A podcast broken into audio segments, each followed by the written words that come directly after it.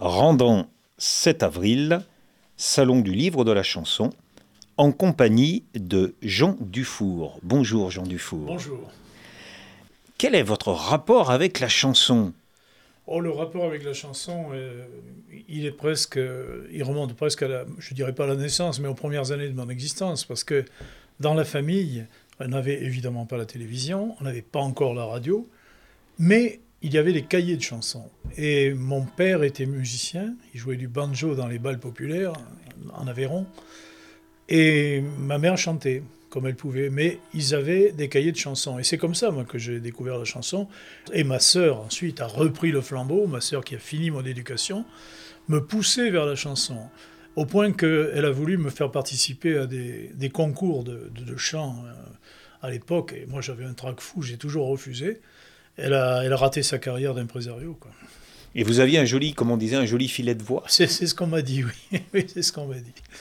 Oui, enfin, voilà quoi, c'est une anecdote. Vous n'avez pas été sur la scène Ah non, non, non, absolument pas. je, suis, je suis allé sur la scène, mais dans un, dans un domaine différent, c'est le cinéma. Parce que j'étais animateur de ciné-club à un certain niveau, en France et à l'étranger, pour présenter des films français. Et là, j'étais sur la scène, vraiment. Euh, mais j'ai pas, j'ai jamais chanté sur la scène. J'ai chanté en répétition, les musiciens m'accompagnaient, c'était drôle. Mais j'ai jamais été tenté de, de, faire du chant. Tout au plus de présenter des films et de, de diriger des débats après la projection. En France et à l'étranger En France et à l'étranger, en Pologne en particulier, en France, en Pologne, oui. Mais en français En français, oui. Donc dans le cadre de, comment on appelle ça, l'Alliance française? Non, non, c'était une fédération de ciné-club qui s'appelait la FLEC, la Fédération Loisirs et Culture Cinématographique, dont j'étais un des, un des permanents. Et je tournais en France, bien sûr, mais ils m'ont envoyé, en, particulier en Pologne, il y a eu toute une session sur le cinéma français, et j'avais présenté Zazie dans le métro, entre autres, enfin, quelques autres films français. On est dans la grande mouvance de l'éducation populaire. Ah oui, absolument, oui, parce que après la, fédération, de, oh, vous savez, c'est un parcours un peu, atypique, le mien. Mais après le, après ciné-club, après le cinéma, j'ai été directeur de maison de jeunes et de la culture.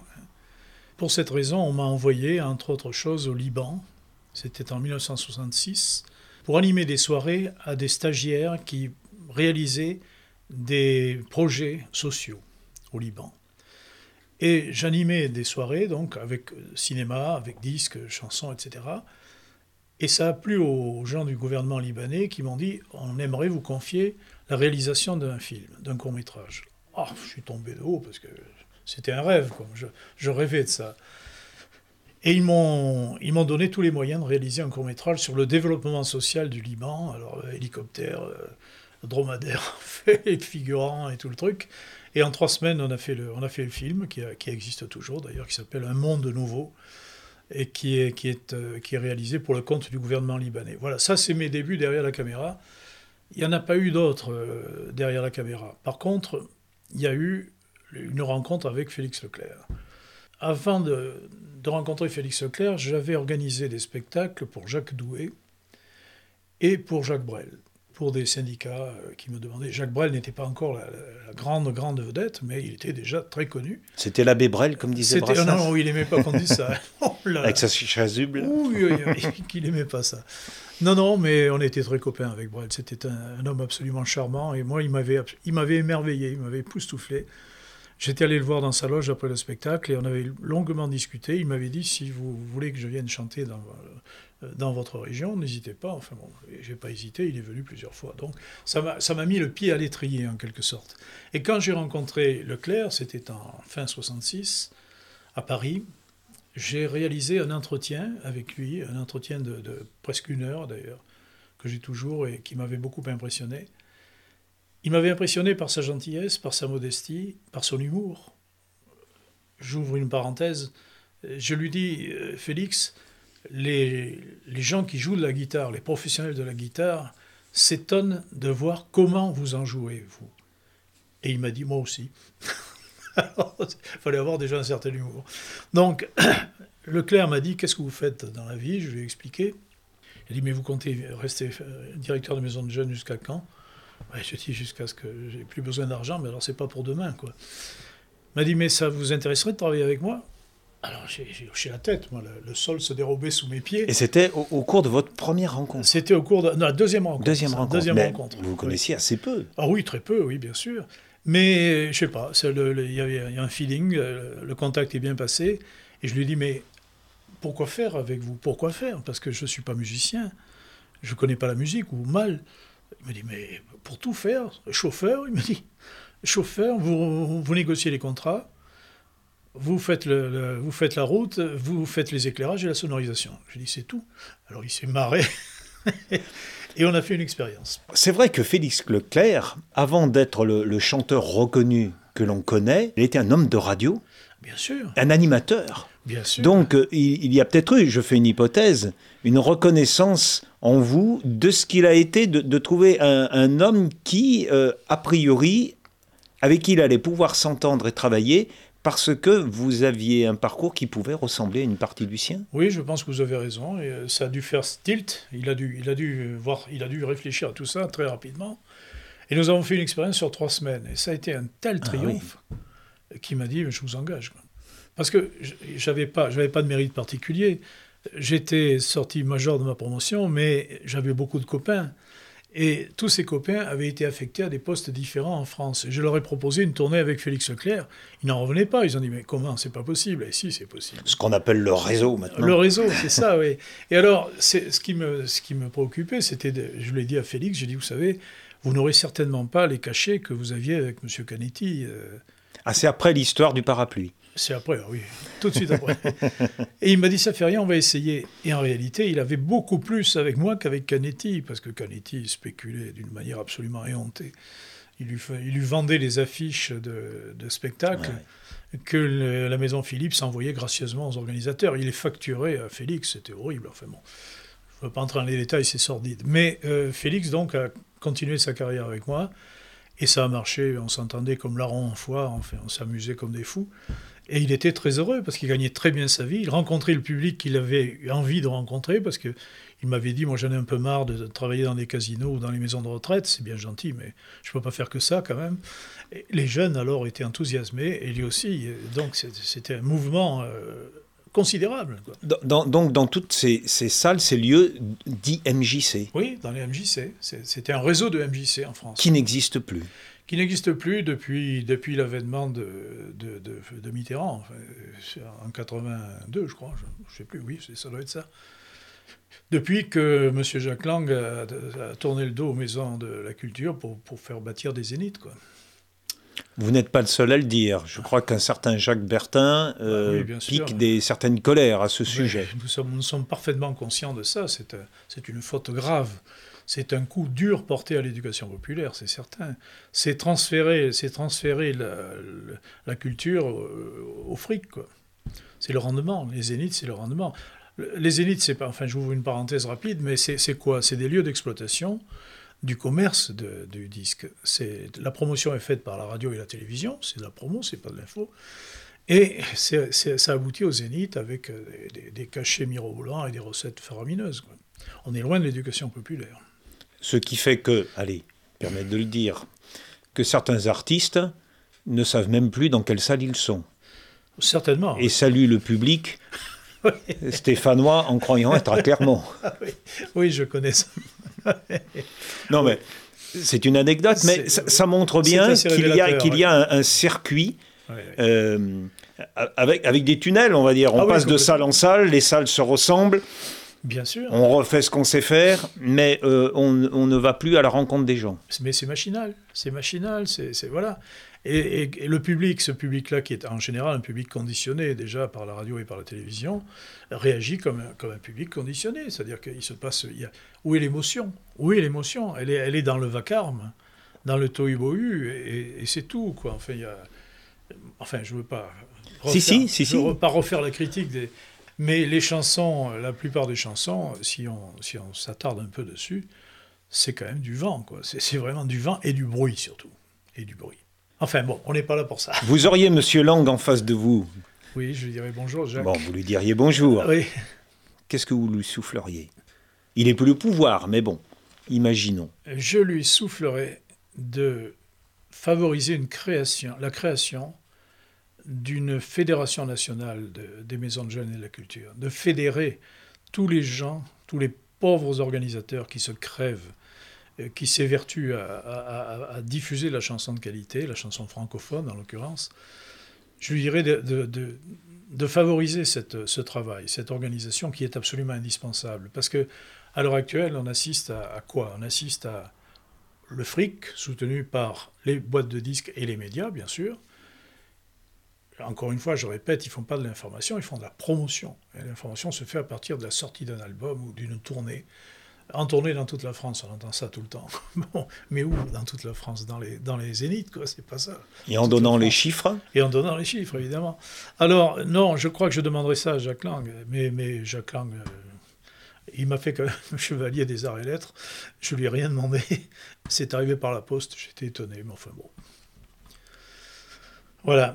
Parce que, bon, éducation populaire, chanson, mais cinéma aussi.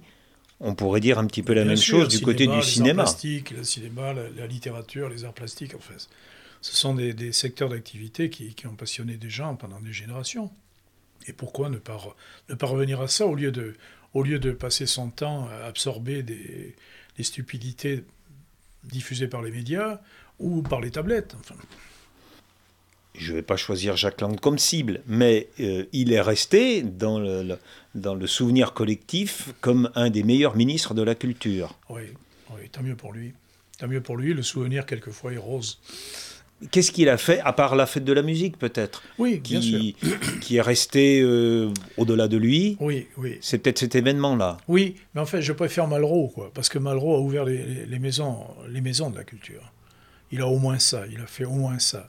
Malraux a été beaucoup plus efficace que Jacques Lang. parce que la, première préoccupation de Jacques Lang, ça a été de, faire, de créer des boîtes commerciales, des zéniths. Il faut, pas, faut, appeler les choses par leur nom. Alors ça, c'est grave quand même. C'est porter un coup dur à la, culture populaire. C'est pas une erreur, c'est une faute? C'est une faute, oui. C'est une faute. C'est pas une erreur, parce qu'il est capable d'éviter les erreurs. Mais d'éviter les, les, fautes, malheureusement, l'actualité nous, nous offre un répertoire considérable de fautes, quelle qu'en soit l'origine et la couleur. Vous avez accompagné Félix Leclerc jusqu'au moment où il, euh, où il a pris, on va dire, sa retraite, en quelque sorte, où il a dit j'arrête les tournées? Non, non, non. nous, nous, nous étions en Suisse d'ailleurs. Après mai 68, la situation était devenue très complexe pour, pour organiser des, des tournées. Donc on avait décidé de partir en Suisse, d'aller vivre en Suisse. moi je suis allé avec mon épouse et mon fils, et lui avec son épouse et ses enfants. Il était à Vevey, moi à Lausanne, et on, les, les tournées s'organisaient à partir de la Suisse, et ça fonctionnait très très bien. Pourquoi Votre question, pardon. C'est vous. À quel moment euh, Ah oui, à quel moment nous avons cessé de travailler ensemble Voilà. Eh bien, au moment où le Québec a réclamé son indépendance. Leclerc savait plus très bien ce qu'il fallait faire. Et sa femme lui a dit, tu as des enfants, ces enfants vont grandir et il faudra leur rendre des comptes quand ils seront plus grands. Qu'est-ce que tu auras fait pour favoriser l'indépendance de la province? Et là, ça l'a secoué, il a réfléchi et il est, il est rentré au Québec, uniquement pour cette raison. Et il m'a proposé d'aller vivre au Québec, de continuer à travailler avec lui au Québec. Moi, j'aime bien le Québec, mais je préfère la France quand même. On a ses racines, on a ses, habitudes. Oui, oui, puis les Québécois, les Québécois, ben, ils sont madrés comme les Français, ils sont rusés, ils sont madrés, pas toujours très directs. Enfin bon, je ne veux pas faire le, le procès des Québécois, que j'aime beaucoup, mais je préférais rester en France. Ce que vous décrivez, c'est ni le Québécois ni le Français, c'est l'être humain. C'est l'être humain, oui, c'est vrai, vous avez raison, c'est vrai. Oui, voilà, donc euh, je suis resté en France et c'est De Vos qui a pris la succession, c'est-à-dire que De Vos m'a dit je voudrais bien travailler avec toi comme tu as travaillé avec Félix, ça m'intéresse beaucoup. Ils s'entendaient bien, hein, tous les deux. Oui, ils étaient très copains comme cochons, mais ils étaient très différents. Hein, c'est deux personnages très différents. Et j'ai continué quand même à organiser les tournées de Félix Leclerc en Europe et un peu partout. D'accord. En travaillant au quotidien avec De Vos. Mais Vous avez laissé partir l'alouette en colère Oui, pour récupérer. Mais elle revenait de temps en temps. Elle revenait, elle revenait, oui. Elle revenait, c'est vrai. Donc ça s'est passé comme ça. Et j'ai travaillé avec Raymond, j'étais son secrétaire, bah, comme pour Leclerc. Quoi. Exactement, je faisais tout, sauf la scène évidemment. Mais ça a duré des années, et puis et, Leclerc venait régulièrement faire des tournées en France, en Suisse, en Belgique, euh, en Allemagne même. Enfin. être proche de, de- de ces gens-là, quand même, Oui, oui. on va dire un peu exceptionnels, Exceptionnel, oui. vous ne pouvez pas en ressortir indemne, si je peux dire. C'est-à-dire, Merci quand même. non, vous me comprenez. Oui, bien je, sûr. je veux dire, en travaillant avec, je, je dis travailler parce que quand même, c'est pas simplement de l'amitié, c'est- résoudre des problèmes au quotidien. euh, bon, hein. comment. Euh, que- quel serait le, qu'est-ce qui vous a apporté, euh, Félix Leclerc? C'est-à-dire que Félix Leclerc, moi, je connaissais déjà tous, toutes ses chansons avant de le rencontrer. hein. Je- quand je l'ai rencontré, je voulais préparer un montage audiovisuel pour les maisons de jeunes et la culture. Bon, c'était le prétexte. Bon prétexte, sérieux d'ailleurs. hein. Mais j'ai jamais fait ce montage, puisque j'ai fait mieux que ça. J'ai amené le... euh, Félix, Félix rencontrer c'est ceux qui voulaient le connaître. En chair et en os et en sueur. Et en sueur. Alors, euh, pour répondre à votre question, qu'est-ce qu'ils m'ont apporté? Ben, Une grande leçon d'humanité, surtout Félix. Une grande leçon d'humanité, de, de modestie, de, de respect, de respect du, pu- du public. Voilà l'essentiel. Mais un- c'était un, humaniste, Félix. C'était ça. Quoi. Je ne peux pas dire la même chose de tous les autres. Raymond DeVos. Raymond DeVos, il m'a apporté, il m'a apporté beaucoup de soucis, beaucoup de tensions nerveuses, beaucoup de. C'est un inquiet. Ah ben oui, tous les humoristes sont des inquiets. Ils se soignent euh, avec le public, les humoristes, en général. hein, en général, parce que j'ai travaillé après avec Bernard Allaire, qui était un, un homme exceptionnel, vraiment Ouais. d'une intelligence et, Suisse. la Suisse, oui, mais un homme extraordinaire, vraiment. Et puis, non, De Vos, de Vos il était déjà imbu de sa personne, hein, sérieusement. Ah. Et puis, euh, d'un caractère assez peu euh, régulier. Enfin, il, il y avait, il était disproportionné dans, dans tous les secteurs de son comportement, aussi bien mental que physique. L'homme des excès. L'homme des excès, bien sûr, et c'est par les excès qu'il créait son œuvre, parce que c'est Ouais. les excès lui donnaient l'inspiration. hein. Il fallait toujours ajouter quelque chose à ce qui est naturel. Et là, ça devenait vraiment quelque chose d'autre, de, différent, de, de puissant. Il m'a apporté évidemment le, le- le souci du travail euh, extrêmement bien fait. C'était un perfectionniste euh, incroyable. Et puis, euh, ben, il m'a apporté quand même euh, une certaine amitié, c'est vrai. Ce sont des, des gens quand même assez fidèles. Lorsqu'ils vous accordent la confiance, Ah oui, oui. euh, il n'est pas bon, marquez tout le monde aussi, Oui, hein, de, oui. de trahir, mais elle est, elle, est, elle est entière. Quand elle est accordée, elle est entière. Ah oui, elle est entière, mais elle exige en retour des, des- des compétences et une disponibilité à toute épreuve. Vous arriviez à vous disputer avec ces gens-là? Il y a eu des moments de colère ou Il y a des eu des moments claquements de de, porte? Oui, oui, ah oui, ah oui. Il, y a eu, il y a eu avec De Vos, il y a eu euh, un sévère claquement de porte. Ouais. Sévère, oui. Sur des, des problèmes de, de, de rétrocession de, de droits ou d'honoraires, tout simplement. Quoi, parce que, Et qui fait le, le premier pas derrière? Parce qu'il faut bien refaire un premier pas. ben là, ça a été De Vos. C'est de Vos. C'est De Vos qui est revenu. c'est bien. Oui, c'est lui qui est revenu. Il a réfléchi, il a, considéré qu'il avait fait une erreur, il est revenu. Mais c'était assez minable, quoi. C'était assez sordide, c'était sur des problèmes d'argent, quoi. Sur, un cachet que j'avais négocié avec la Gaumont pour un film qu'il avait fait. Et c'était évidemment un cachet très important. Et quand je lui ai parlé d'honoraires, il, il s'est mis en colère, il a dit Mais non, enfin, c'est disproportionné. J'ai dit Pourquoi? Pourquoi ça l'est pour moi et pas pour toi, enfin Ouais. et là, ça, ça, ça a serré, quoi. On a claqué la porte. Et puis, euh, trois ou quatre ans après, il est revenu, me demander si je pouvais organiser quelque chose pour lui, une tournée, enfin tout ça, puis très amicalement. Puis voilà, quoi. Ça a été jusqu'au bout, comme ça. J'ai été le seul admis, le seul à écrire euh, sa biographie. Il a refusé tous les journalistes et, et il m'a donné l'autorisation de l'écrire. Voilà. Bernard Allaire. Bernard Allaire, c'était. Il m'a enthousiasmé par son talent déjà, sa gentillesse, sa simplicité, ce respect du public est une chose à laquelle je tiens beaucoup, vraiment. On Et- l'a vite oublié. Mais oui, mais c'est à qui la faute En fait, c'est les médias. quoi. On en revient toujours. C'est un grand, c'est un grand humoriste, Bernard. Ah Un grand humoriste, mais c'est plus qu'un humoriste. C'est un comédien. C'est un, un comédien magnifique. Et c'est vrai que le- les médias n'en parlent jamais. Il, euh, il, est, il est jamais cité. Il s'est évaporé. Oui, oui, le pauvre diable. oui, oui. Mais c'est dommage parce qu'il y a beaucoup, beaucoup à découvrir chez Bernard Allaire. Vous avez accompagné aussi quelqu'un de plus jeune, Yves Duteil. Ah oui. Qui est toujours là. Oui, oui, Yves, oui, mais c'est un ami. Yves. On est devenus très amis, c'est sûr. Bah, Yves, je l'ai découvert au, au, Théâtre de la Ville quand il a fait sa première grande apparition à Paris. Et j'avais tellement de travail que ma collaboratrice directe me dit Jean, euh, ne va pas là-bas parce que tu vas être tenté d'ajouter un nom. On n'en peut plus, on n'en peut plus, c'est pas possible. J'y suis allé quand même parce que c'est Claude Dejac, un directeur artistique de chez Philips à l'époque, qui m'avait conseillé d'y aller. J'étais émerveillé.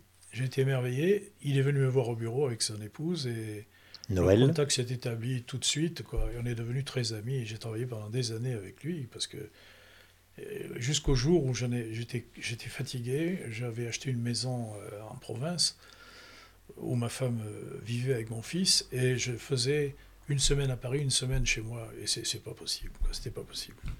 Il fallait que je calcule, j'avais une vigne, je faisais mon vin, il fallait que je calcule les, rentrées à Paris en fonction des vendanges, c'était de la folie.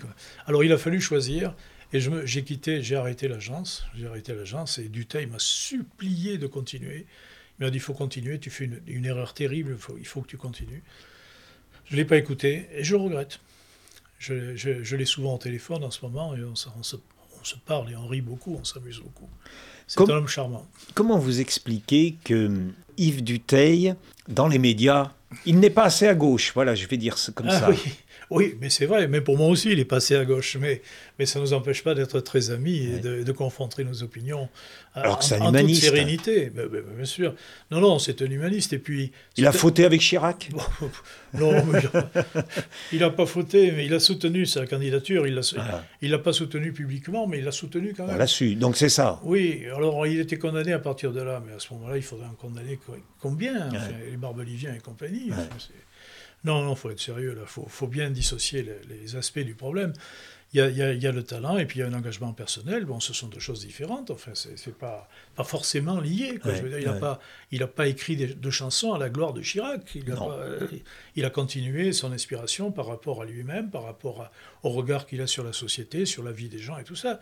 C'est tout, quoi. Mais non, moi, c'est un, un garçon extrêmement sympathique, moi, très attachant, Yves Duteil, vraiment très attachant. Et nous sommes restés d'ailleurs très très bons amis. Euh, encore la semaine dernière, on était au téléphone ensemble. Là, il a, il a sorti un dernier album. Là, il, ah oui, un très il a, album. Il a créé un, un blog où il essaye d'expliquer ce qu'il fait, sans son point de vue, avec beaucoup plus de sérénité aussi, ah parce que l'âge est là. Et puis les épreuves. Oui, les épreuves, il a, oui, son alors, épouse, euh, voilà. et puis son père qui est mort. Enfin, enfin. Non, non, mais c'est certain. Mais c'est un.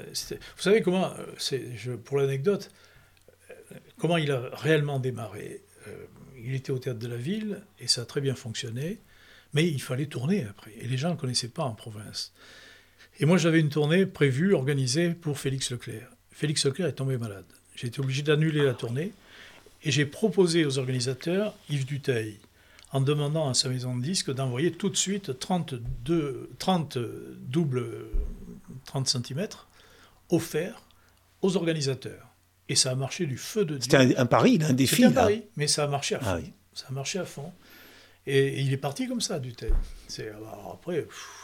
Mais il avait tout pour plaire à l'époque. Là. bien sûr. Bon, il était beau gosse, les cheveux longs. Bon, euh, ses chansons étaient faciles à retenir, mais il sortait un peu du paysage. Il ressemblait sans ressembler à d'autres. Oui, c'était, oui, bien sûr, mais il ressemblait. Les gens lui ont reproché, c'est curieux quand même. Les gens, pas les gens, parce que les gens l'aiment bien, mais les gens de radio ou de télévision lui reprochaient un excès de gentillesse, ce qui est quand même paradoxal. On a le droit d'être gentil quand même, sans, sans être mielleux. Hein, je sais pas, ça m'a toujours laissé un peu rêveur. Mais j'aime beaucoup Yves Duteil et je suis très heureux d'avoir contribué à sa réussite, vraiment. Et puis dans la, dans la liste aussi, il y, a, il y a Alan Steven. Alors là, le breton. Ben Alan, il est venu me voir, euh, voilà, je sais pas, puis avec la maison de disques, ils se sont entendus, ils m'ont piégé, et ils m'ont dit, est-ce que est-ce que vous êtes prêts à travailler ensemble? Alors, c'était pas tout à fait la couleur des, choses que j'aimais. Moi, j'étais. Bon, le rock, tout ça. Enfin, c'était pas rock, c'était une musique assez, assez, assez bruyante, quand même, assez, assez musclée, disons. Mais euh, Alan était un type chouette, sympathique et, honnête. Honnête vis-à-vis du public, honnête dans ses choix.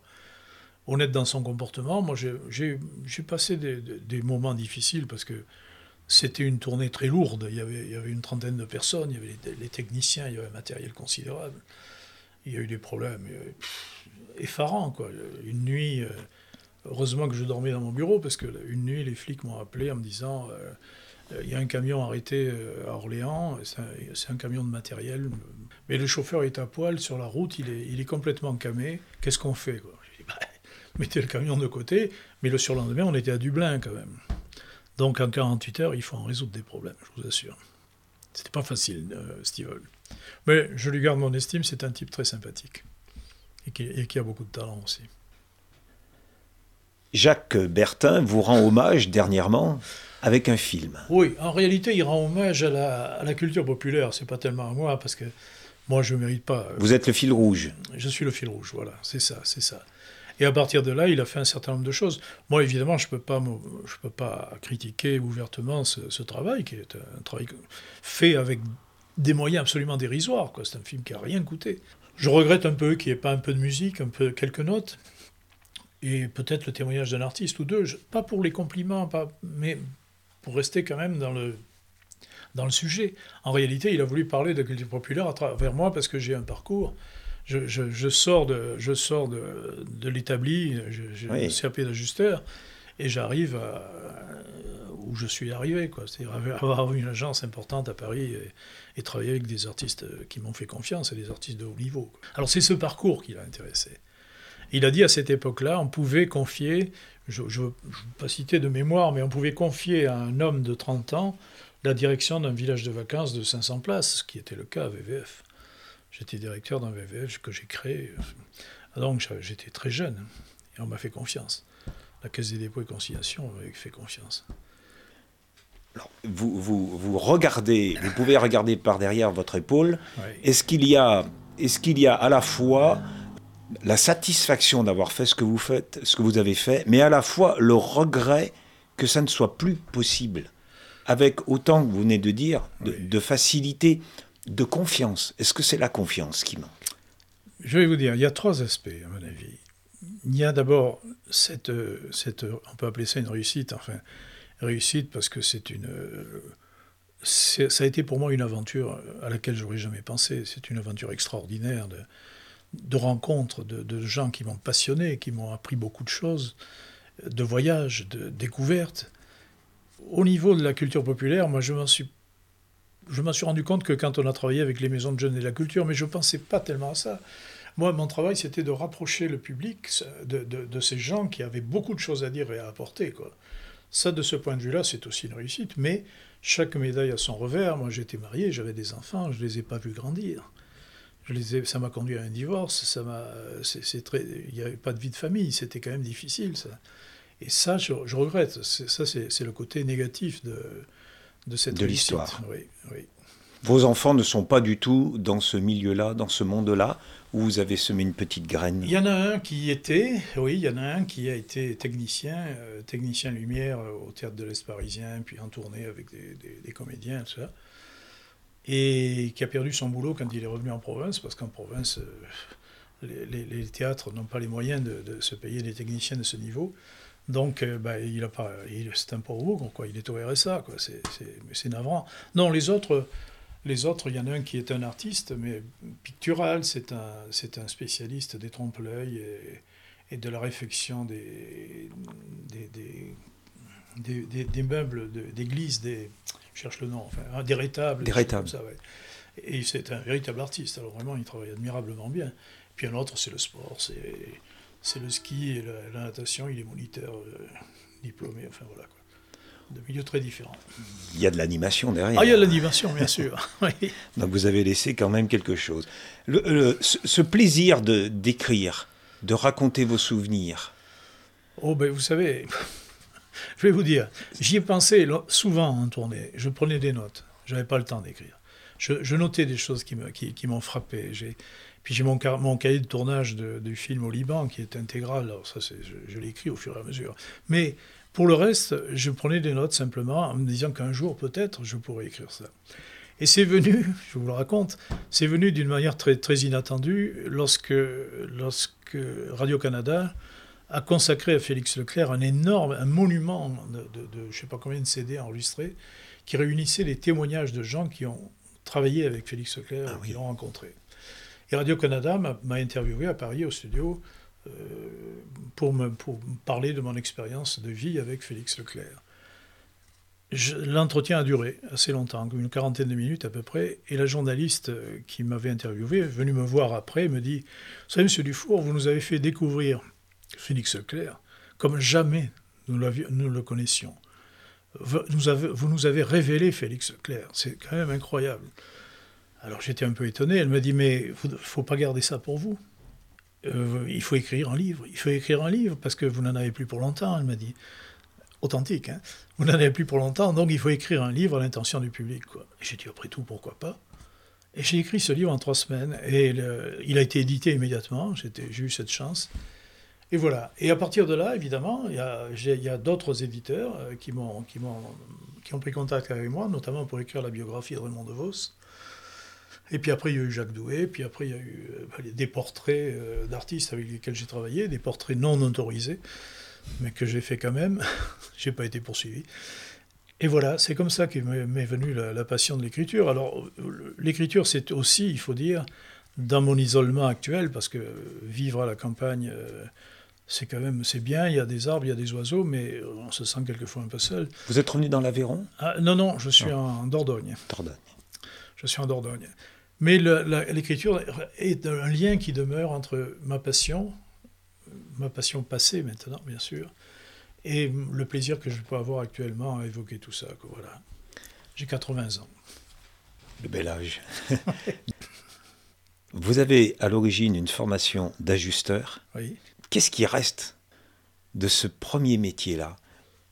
Vous savez, l'ajustage, les queues d'aronde et tout ça, je m'en fous. Non, d'accord. J'ai fait ça contre mon gré. Mon père était cheminot et il me disait euh, il faut penser à l'avenir. L'avenir, c'est les voyages gratuits, c'est la retraite, c'est très important. Et moi, j'étais jeune, j'avais 18 ans, je m'en foutais de la retraite et des voyages comme de l'an 40. J'étais coureur cycliste, j'étais à un certain niveau, et j'ai failli opter pour le, sport professionnel, mais vraiment, c'est passé à un cheveu. Et mon père m'a dit, mais le vélo, c'est pas, c'est pas, c'est pas l'avenir, faut pas, ça dure pas éternellement, donc il vaut mieux que tu passes le concours d'entrée à la SNCF, ce que j'ai fait, et malheureusement, j'ai été admis. j'ai quitté quelques années après. Dans l'intervalle, je, me suis marié. J'ai été rappelé en Algérie. Enfin, et, au retour, j'ai quitté la SNCF parce que je n'en pouvais plus. C'était contre mon gré. Non, j'ai aucune passion pour l'ajustage. Merci mais je vous pour ces confidences. On n'a pas fait autant que Radio-Canada, mais pas loin.